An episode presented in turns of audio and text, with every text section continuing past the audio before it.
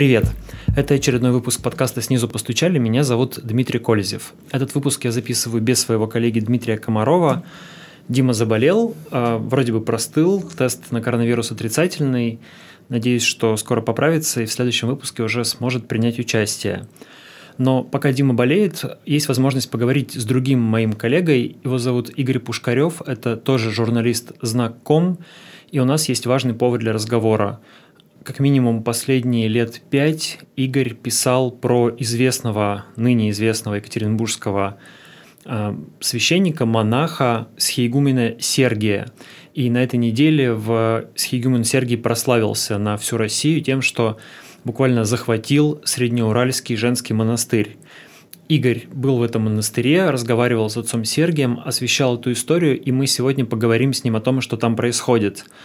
Пока небольшая э, предыстория, кто такой, собственно, Схиегумен Сергий. В миру его зовут Николай Романов, как последнего русского царя, и это важно. А, он родился в 1955 году в Горьковской, ныне Нижегородской области – судя по имеющейся информации, работал милиционером, в 1985 году был осужден за убийство и отбывал срок на Урале в колонии номер 13 для сотрудников, для бывших сотрудников правоохранительных органов. Вышел на свободу в 1997 году и встал, что называется, на духовный путь. Познакомился с тогдашним архиепископом Екатеринбургским Викентием, и ему поручили заниматься строительством монастыря на Аганиной яме, в том месте, где, а, как считала, считает православная церковь, а, упокоились останки убитых Романовых. А, Сергий был первым игуменом этого монастыря до 2005 года, а также с 2002 года занимался строительством Среднеуральского женского монастыря. Он находится не, недалеко от Ганиной ямы, в, примерно в 10 километрах по другую сторону от города Среднеуральска. А формально руководителем этого монастыря являлась э, приближенная с Хигумена Сергия матушка Варвара в миру Светлана Крыгина, но в последние дни они, кажется, разругались, и между ними произошел конфликт. Схигумен Сергий известен прославился в последние годы из-за своих довольно ярких э, проповедей, которые он в последний год еще и публиковал на YouTube. По мне, это такое сочетание популистской архаики, конспирологии, антисемитизма. Он борется с жидомасонским заговором, с сатанинской властью, рассказывает про двойников Путина, борется с э, ИНН, с э, номерами в паспортах и в последнее время с коронавирусом. Кроме того, он известен тем, что проводит так называемую отчитку, то есть нечто вроде экзорцизма или изгнания бесов. А еще у него много известных и влиятельных прихожан и духовных чад. В частности, его духовным чадом считалась бывший прокурор Крыма Наталья Поклонская, хотя сейчас она говорит, что Сергий никогда ее духовником не был. Точно известно, что, например, к нему на службу ездят э, хоккеист Павел Дацук, который публично выступает в его защиту, и актер уральских пельменей Дмитрий Соколов. Но вот в последние недели ситуация вокруг отца Сергия, который и так э, ну, вызывал, скажем, вопросы своими проповедями и довольно радикальным поведением, эта ситуация обострилась. Э, произошел фактически, как говорят, захват Среднеуральского монастыря. И, Игорь, мой первый вопрос к тебе. Можно ли это называть захватом, учитывая, что вроде бы отец Сергий этот монастырь и строил, и, кажется, считает его буквально своим? Да, добрый день. Захватом, я, с моей точки зрения, это также можно называть.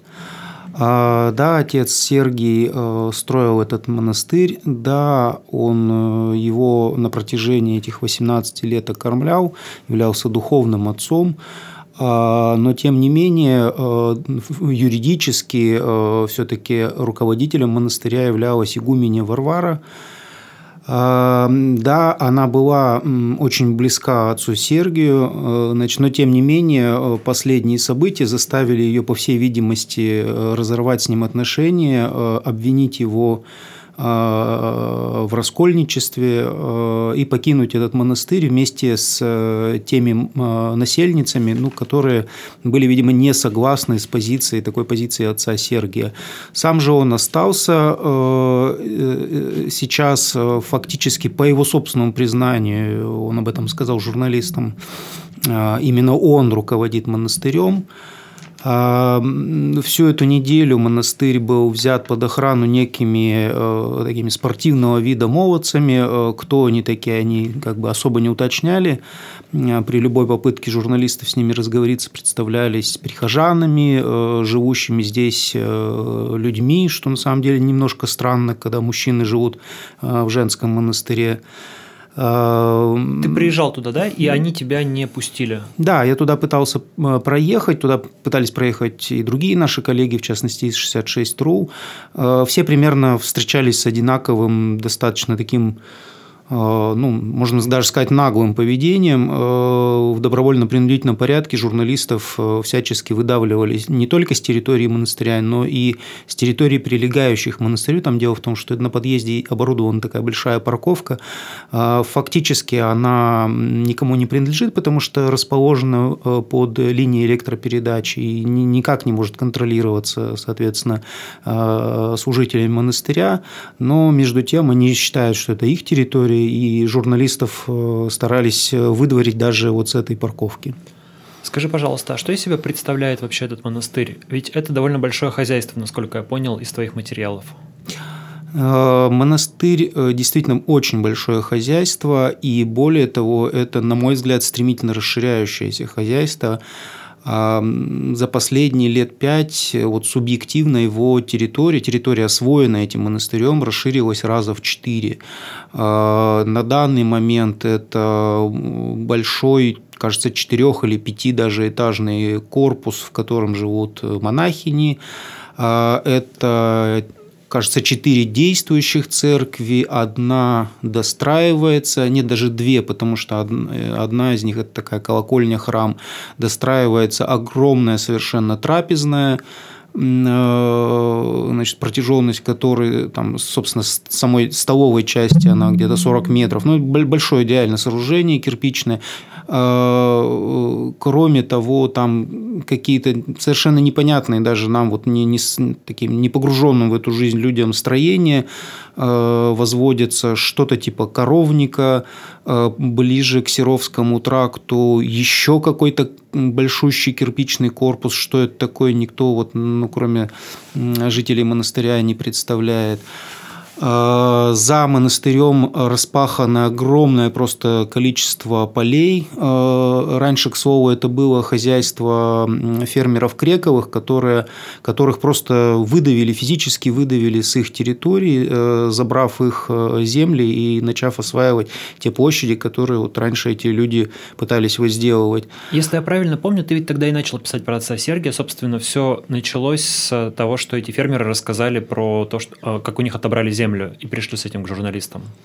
Это началось даже не столько с того, что они начали рассказывать, сколько э, с того, что в Свердловском арбитражном суде появились некие странные дела, э, из которых стало ясно, что существуют некие фермеры, против которых выступает э, вот этот вот среднеуральский женский монастырь, поддерживаемый юридической службой Екатеринбургской епархии. Ситуация показалась несколько странной.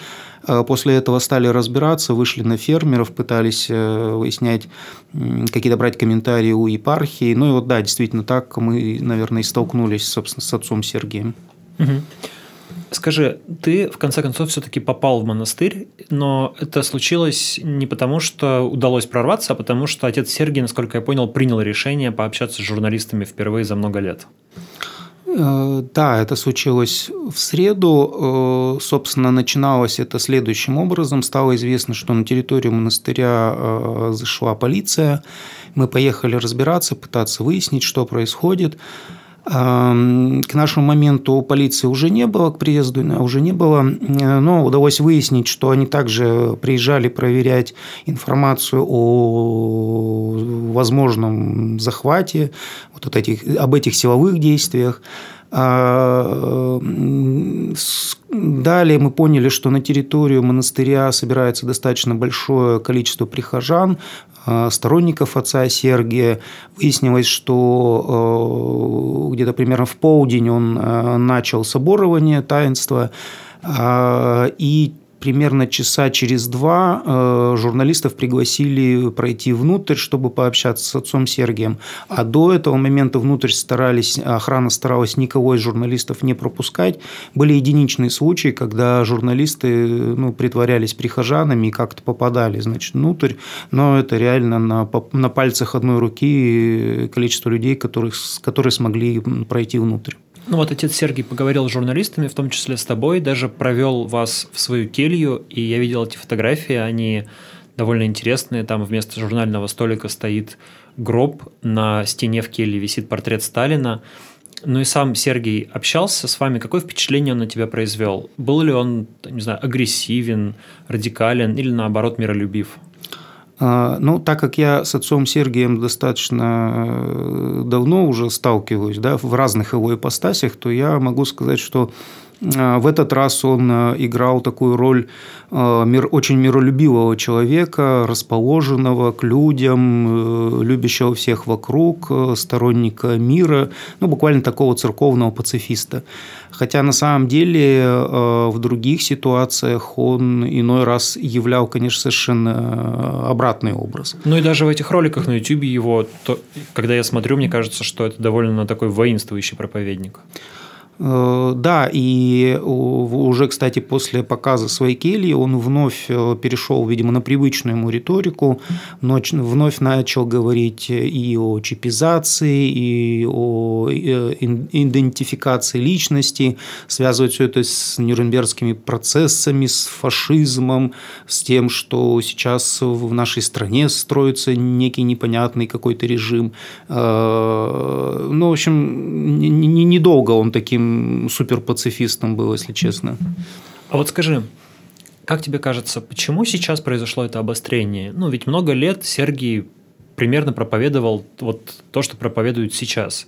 Почему сейчас э, случился этот конфликт с э, церковью? Почему его решили убрать из монастыря, и он в ответ захватил монастырь? Почему он рассорился со своей э, Варварой вот с этой? Почему его отдали под церковный суд? Э, что стало поводом высказывание по поводу коронавируса? У меня есть сугубо субъективное мнение, значит, и я его выскажу. А, мне кажется, никакой коронавирус бы не заставил отдать э, митрополита Кирилла, отдать Сергия под э, церковный суд. На самом деле, ну, как мне кажется, что отец Сергий в своих проповедях э, докатился или коснулся э, тех тем, которые находятся за красной чертой. А, прежде всего, он э, усомнился в власти патриарха, как главы церкви, заявив о том, что только Бог является главой церкви. А, ну, то бишь, он такой кинул камень в огород э, предстоятеля всей русской православной церкви. Насколько я помню, фактически он назвал митрополита и патриарха отступниками, потому что как раз из-за коронавируса они Э, соглашались с закрытием храмов и соглашались с соблюдением всяких санитарных правил в церкви, типа протирания икон, которые Сергий считал чем-то невозможным. Да, именно так. И даже на вот этом соборовании вся его паства, это, наверное, человек 500 там было, они все ходили без масок. Да, и второй момент, который тоже, мне кажется, важен, чрезвычайно важен. Э, в своих проповедях он обрушился на верхушку действующей российской власти, а именно на Владимира Владимировича Путина, а, а также на практически весь корпус силовиков, э, на которых э, Путин опирается. То есть он упоминал и ФСБ, и прокуратуру, и Следственный комитет, и полицию. И э, очевидно, что в этих проповедях он таким образом зашел за буйки. Угу. Скажи, но при этом вот на мой взгляд, если бы нечто подобное говорил любой другой человек на YouTube, ты или я, или еще кто-нибудь, то уже было бы возбуждено уголовное дело за, либо за фейк-ньюс, либо даже по какой-нибудь экстремистской статье. А на отца Сергия пока уголовного дела не завели, заведена только административка, которая грозит ему максимум штрафом в несколько десятков тысяч рублей. И этот суд да, скоро будет в Верхней Пышме, по-моему. Вот как тебе кажется, обоснована ли гипотеза о том, что какие-то влиятельные прихожане отца Сергия, среди которых есть силовики, они, несмотря на все происходящее, оберегают его от действительно серьезных проблем с законом? Я думаю, что эта версия более чем обоснована. К сожалению, у нас э, прямых доказательств не так уж и много. Ну, пожалуй, что э, кроме фотографий Натальи Поклонской на территории этого монастыря и за его пределами вместе с отцом Сергием.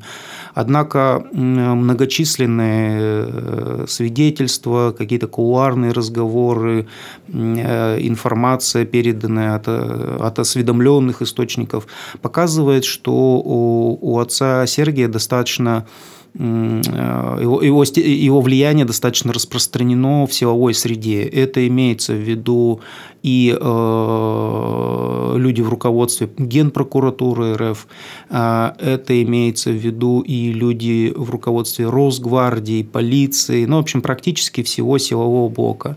Э, как так получилось, одному, как говорится, Богу известно. Э, еще одна сфера влияния отца Сергия, на которую также указывали многочисленные источники, это крупный криминал. В частности, в свое время многие указывали на то, что среди его духовных чад, как ни странно, был Тимур Свердловский, да, так называемый смотрящий за Свердловской областью.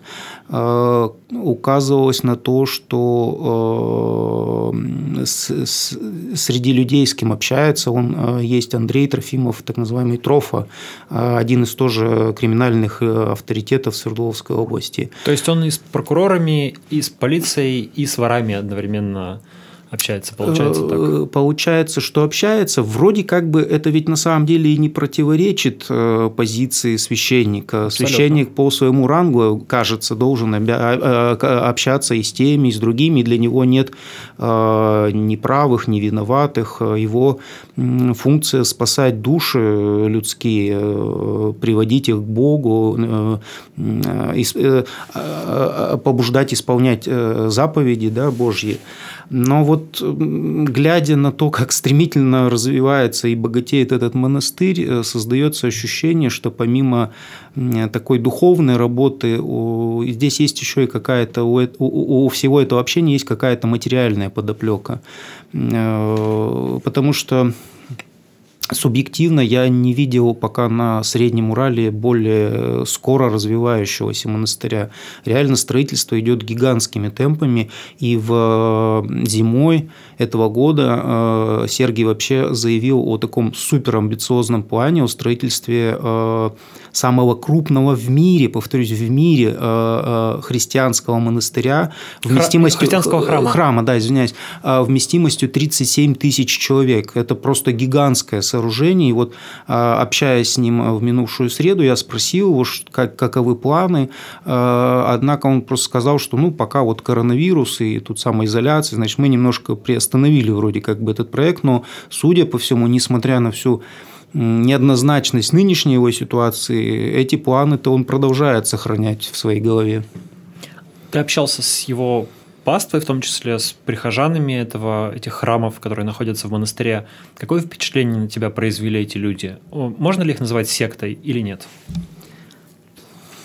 А, ну, дело в том, что я с этой паствой общался э, не только в этот день, а общался и ранее. И среди этих людей, э, ну, как среди любого общества, абсолютно разные люди. Значит, есть очень действительно, и это такая мощная ядерная группа действительно очень упертых сторонников отца Сергия. Они в буквальном смысле ну, наверное, так грубо выражусь, э, глотку готовы перегрызть за своего духовного лидера.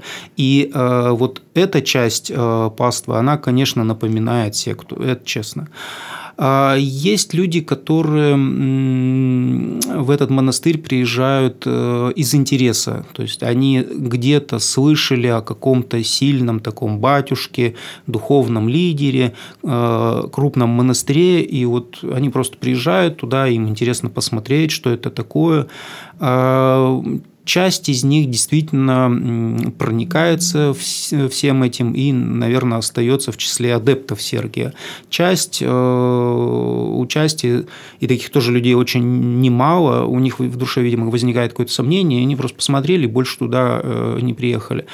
А, но а, Сергий на самом деле известен а, далеко за пределами Свердловской области, и даже в среду на вот этом соборовании были люди из Ханты-Мансийска, из Тюменской области, из Пермского края, из Челябинска, то есть практически со всех регионов Большого Урала. Скажи, я в начале подкаста сказал о том, что зовут его в миру Николай Романов, и считается, что Сергий близок или даже возглавляет секту царебожников Русской Православной Церкви. Можно ли так говорить? Кто вообще такие царебожники? Причем здесь э, последний русский царь? А, я думаю, что говорить так можно и даже нужно, и даже справедливо так говорить. А вот в том храме, где шло соборование в среду, он называется храм Святой Троицы, и нижний предел этого храма, он в точности, э, как говорят бывавшие там люди, э, копирует э, подвал дома Ипатьевых, где были расстреляны Николай II Романов и члены его семьи в 1918 году. А келью Николая Романова украшает, ну, среди прочего, украшает портрет последнего русского царя. А, вокруг э, Николая э, Романова, ну, схиегумена Сергия, э, постоянно крутятся люди, которые явно ну, считают вот этот расстрел, это убийство, эту трагедию жертвенным поступком царя Николая II, а именно это и есть э, царебожничество, идея царебожничества, то есть э, царь, который э, принес себя в жертву за, за Россию, за мир, и по всем канонам вообще-то это ересь, потому что они ставят вот такой в кавычках подвиг Николая II они ставят на, на, одну, на один уровень с э, распятием Христа. Ну да, даже по названию понятно, что они, по сути, обожествляют царя. да, есть, абсолютно верно. А по канонам нет другого бога, кроме, ну, кроме Святой Троицы, да, и получается, что здесь появляется какая-то новая фигура, то есть они одного из святых возводят в ранг бога фактически. А, вместе с тем мы пытались, э, неоднократно пытались э, выяснить у Екатеринбургской епархии э, в руководстве РПЦ существует ли вообще такая э, секта, да, условно, царебожников. А, но всякий раз мы, конечно, натыкались на ответ «нет, нет, нет, нет». Э, Все-таки существование любой секты, э, это будет ну, признание существования этой секты, это будет такой большой, большой, наверное, репутационный урон, потому что это ересь, которая ну, вот никак не выкорчевывается из церкви. Тем более, мне кажется, что Екатеринбургская епархия, она ведь и свои преимущества получает от э, культа Николая II. Ведь здесь проходит фестиваль «Царские дни», здесь есть храм на крови, сюда приезжает много паломников, и, с одной стороны, наверное, церкви не хочется, чтобы внутри были какие-то такие опасные радикальные секты. Это создает угрозу стабильности церкви, но с другой стороны, как бы культ царя, он выгоден церкви в каком-то смысле. Но он, это такое мое представление. Он абсолютно выгоден церкви, потому что Екатеринбург, Екатеринбургская епархия э, в этом плане перестает быть э, рядовой. Э, у нее появляется совершенно особый смысл в России, как минимум в России, а как максимум и за рубежом, потому что сюда э, на царские дни приезжают достаточно высокопоставленные лица. Ну вот мы помним, как в Алапаевске открывали Э, значит, памятник, э, если мне память не изменяет, Анастасии Федоровне.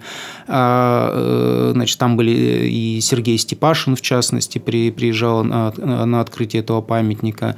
А, представители дома Романовых регулярно приезжают сюда, проживающие за рубежом. Там ведь вообще супруга заместителя главы администрации президента Громова все это опекает, да, я помню. Да, и это тоже приезжал сюда и патриарх неоднократно и Алексий II, и нынешний патриарх Кирилл э, приезжал в Екатеринбург и посещал все эти места. Ну, то есть понятно, что э, вот история с расстрелом царя и э, поминовением этого дела – это достаточно важная, э, важная часть в жизни Екатеринбургской епархии.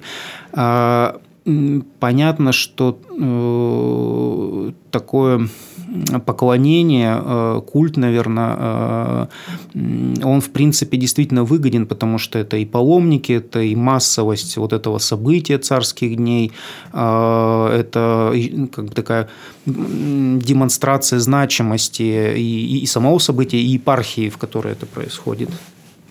Помимо гражданского суда, Сергия ждет еще церковный суд. Первое заседание уже состоялось, на него он приехал зачитал какое-то обращение к собравшимся и уехал, но ожидается, что будет еще одно заседание. Скажи, пожалуйста, что ждет Сергия, что может ждать Сергия на этом суде, какие для него могут быть, э, какое наказание может быть для него применено, что вообще такое церковный суд? А, ну, вчера я разговаривал с игуменом э, Вениамином э, Райниковым, это секретарь, собственно, самого церковного суда и секретарь епархиального совета. И я спрашивал его о том, э, нынешнее поведение отца Сергия э, способно ли оказать какое-то влияние на решение церковного суда. И отец Вениамин прямо сказал, что все, что сейчас делает Сергий, конечно, будет расценено и оценено э, судом. От ответа утягощает, отягощает ли это вину, так сказать, отца Сергия, он от этого прямого ответа ушел. А, но тем не менее бросил такую фразу, что у отца Сергия сейчас остался фактически только один путь – это покаяться и вернуться а, к его а, ну, вот, монашеской ипостаси да, человека, не погруженного в мир, в мирские страсти. Значит, отец Вениамин в буквальном смысле сказал, что если отец Сергий продолжит вот эти проповеди, в том числе на Ютубе, то он и останется таким вот блогером, да, но в, этом, в, в таком случае он не, не нужен будет церкви. То есть это очевидный такой прозрачный намек на то, что Э, отец Сергий имеет большие шансы сейчас быть отлученным от церкви и стать действительно э, ну, превратиться либо в сектанта, либо просто превратиться в, обыкновенного мирянина. Какой путь он изберет, это уже э, совершенно как бы его выбор. А, церковный суд, э. Э, как, как нам также поясняли представители Русской Православной Церкви, это что-то вроде такого офицерского суда чести. Ну, то есть священники судят священников. А, речь там идет э, о том, что отец Сергий фактически нарушил их внутренний канон, их внутренний устав. То есть он пошел против а, воли а, митрополита. Ведь митрополит его, митрополит Екатеринбургский Кирилл его предупредил а, весной, что хватит с этими проповедями, пожалуйста, вернись э, ну, такой в монашеский свой покой и, э, значит, э, не, не надо вот этих вот будирующих проповедей. Однако отец Сергий продержал всего неделю, после чего продолжил, собственно, он же, он же не просто предупредил, он ведь прямо запретил ему проповедовать и по-моему, даже запретил временно служить. Да, абсолютно и верно. вот это вот соборование или соборование, которое проходило, оно ведь, получается, снова нарушает этот запрет, потому что он проводил таинство, и я видел пресс, э, пресс-релиз Екатеринбургской епархии, где они говорят, что это таинство, по сути, считается ну, как бы недействительным. Оно, они называют это неблагодатным. Угу. А, да, он если, если по поводу роликов на Ютубе, наверное, еще можно было поспорить, что это такое проповедь, проповедь, проповедь или, нет, да. или это просто вот мысли вслух, которые он там где-то на скамеечке излагает в лесу, то в случае с соборованием, который он вел лично, это такой прямой вызов, э, публичный вызов э, позиции церкви, позиции митрополита и тех ограничений, которые были э, возложены на схиегумена Сергия. Э, ну, вот, собственно, об этом отец э, Вениамин-то и говорил. А все-таки какое наказание может быть применено? Он может быть отлучен от церкви? Там есть спектр э, возможных наказаний. Самое слабое из них – это временное отлучение от служения – ну, там, на какой-то период, на год, там, на несколько лет. Э, самое мощное решение суда – это отлучение от церкви, но в таком случае процедура такова. Э, значит, церковный суд принимая это решение, он не сам отлучает отца э, Сергия от церкви, он э, пишет представление на имя митрополита Кирилла. Митрополит Кирилл э, переадресовывает фактически это представление патриарху уже, значит, подписывая свое представление, и это дело решается на уровне патриарха Кирилла. У отца Сергия в Впрочем, есть э, возможность для так называемой апелляции, то есть он может обжаловать решение Церковного суда Екатеринбургской епархии в Церковном суде э, Московской Патриархии. Но если уже суд Московской Патриархии принимает э, решение, утверждает там, или подтверждает приговор Церковного суда Екатеринбургской епархии, ну, то это уже все. Как бы обратного, обратного билета не существует. А известно, какая позиция у Патриархии? Э, до сих пор э, патриархия старалась, как кажется, по крайней мере, публично не вмешиваться в этот спор. И я несколько раз обращался за комментариями по этому поводу к, Владимире, к Владимиру Легойде. А, даже вчера он мне сказал, что до решения а, значит, Екатеринбургского суда они пока это дело никак не комментируют. То есть они ждут, э, что здесь будет на местном уровне.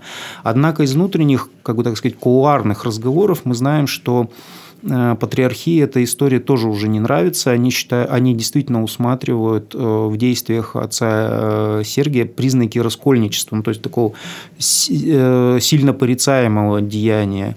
И если вот он не, не придет к какому-то покаянию, не придет к какому-то извинению и примирению, то пока можно делать вывод о том, что патриархия поддержит как бы епархию, вот, ежели та сочтет нужным а, а, отлучить э, Сергия от церкви. Мой последний вопрос. Как тебе лично кажется, чем это все может закончиться? Вот, например, в случае, если Сергий будет отлучен все-таки от церкви, может ли он вместе со, своими, со своей паствой создать какую-то действительно отдельную секту или отдельную маленькую церковь? Или может, может ли этот конфликт действительно прийти к какому-то силовому сценарию, потому что сам Сергий в своем обращении говори, говорил, что придется штурмовать монастырь, если они хотят его оттуда э, убрать?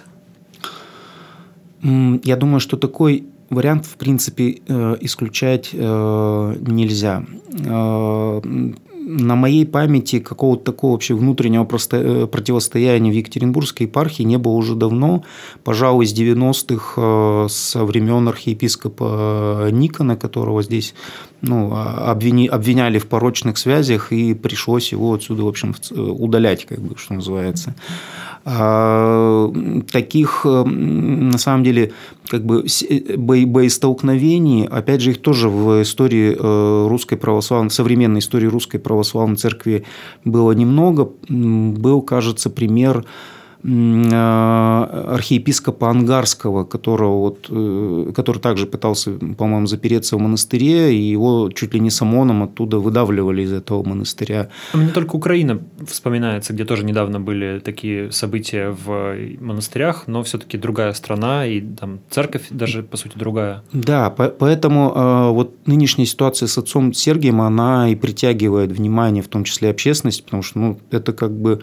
во-первых, такого давно не было, во-вторых, э, ситуация вот эта, э, она зашла настолько глубоко, что кажется что, ну, действительно, что силовой вариант какой-то вполне возможен. Тем более, что еще один момент, который настораживает у отца Сергия, ведь есть э, такие потаенные скиты в Уральской тайге, где живут ну, такие и, и еще, еще более сильные, сильные, так сказать, его поклонники, адепты, и что там возможно, какие там события возможны, это огромный вопрос, да. А отца Сергия даже спрашивали, вообще вы были такие разговоры, его спросили напрямую, а не случится ли так, что ваши последователи могут устроить акт самосожжения? Ну, он, конечно, рассмеялся, сказал, что нет, такого невозможно, но какая-то такая мысль, она на самом деле что в руководстве Екатеринбургской епархии, что среди общественности она все-таки циркулирует. Э, и многие действительно опасаются, что а, вот эта ситуация, это противостояние может э, закончиться какой-то трагедией. А ведь там, помимо монахов, собственно, точнее монашек, которые есть в этом монастыре, если я правильно понимаю, там еще довольно большое количество людей просто живет, да, это и дети, которые там что-то вроде детского дома, и больные люди, там, насколько я понимаю, нечто вроде хосписа, там есть э, больные с тяжелыми стадиями онкологических заболеваний, и вот эти вот мужчины, которые, ты говоришь, живут в женском монастыре, да, то есть там какая-то, ну, прям большое сообщество получается. Ну, а, я, так, по моим представлениям, там было не меньше 300 человек постоянно проживало. Сам Сергей вот говорит что-то э, как раз около 500 человек. 523, по-моему, он э, называл Да, 523 цифру. он называл цифру. Единственное, что я не понял, это только те, которые живут непосредственно на территории Среднеуральского женского монастыря. Потому что я в выходные э, ездил в Алапаевский район, где расположены скиты отца Сергия, и выяснилось, что там порядка шести скитов находится там, и в них проживает еще 100 человек, там 100 мона... да, больше даже 100 монахинь и примерно 40 человек в мужской части части этого скита. То есть э, э, количество вот таких последователей отца Сергия, я боюсь, мы даже с трудом себе представляем. А, и их умонастроение сейчас мы тоже себе слабо представляем, потому что очевидно, что среди них есть такие просто очень влюбленные в этого батюшку люди, которые э, готовы, э, ну, что называется, что в ад, что в рай за ним шагать. Э, и там есть действительно и дети, и взрослые, и подростки, и чем это обернется, вообще непонятно. Но все-таки пример матушки Варвары, которая с частью насельниц ушла из монастыря и оставила Сергия, заставляет думать, что там все не такая уж и сплоченная, может быть, эта группа, в ней тоже могут быть свои раскольники, которые не согласны с таким радикальным поведением Сергия. Это однозначно так, но между тем даже одного такого решительного и упертого сторонника, который решит что-нибудь сделать, ну, достаточно для того, чтобы это все закончилось очень неблагополучно. Игорь, спасибо тебе за разговор. Мы разговаривали с Игорем Пушкаревым, корреспондентом знак.ком, говорили про отца Сергия и захват Среднеуральского женского монастыря. Меня зовут Дмитрий Колезев, это был очередной выпуск подкаста «Снизу постучали». Спасибо, что вы нас слушали.